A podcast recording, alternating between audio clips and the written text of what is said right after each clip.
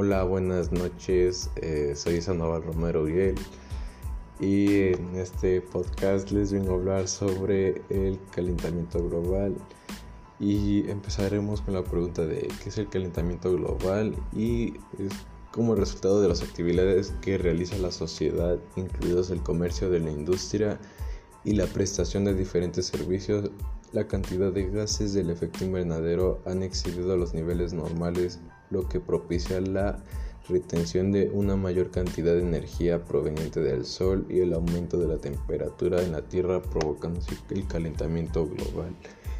Y esto ha sido parte del calentamiento global sobre nuestra pregunta y espero que les haya gustado. Hasta luego.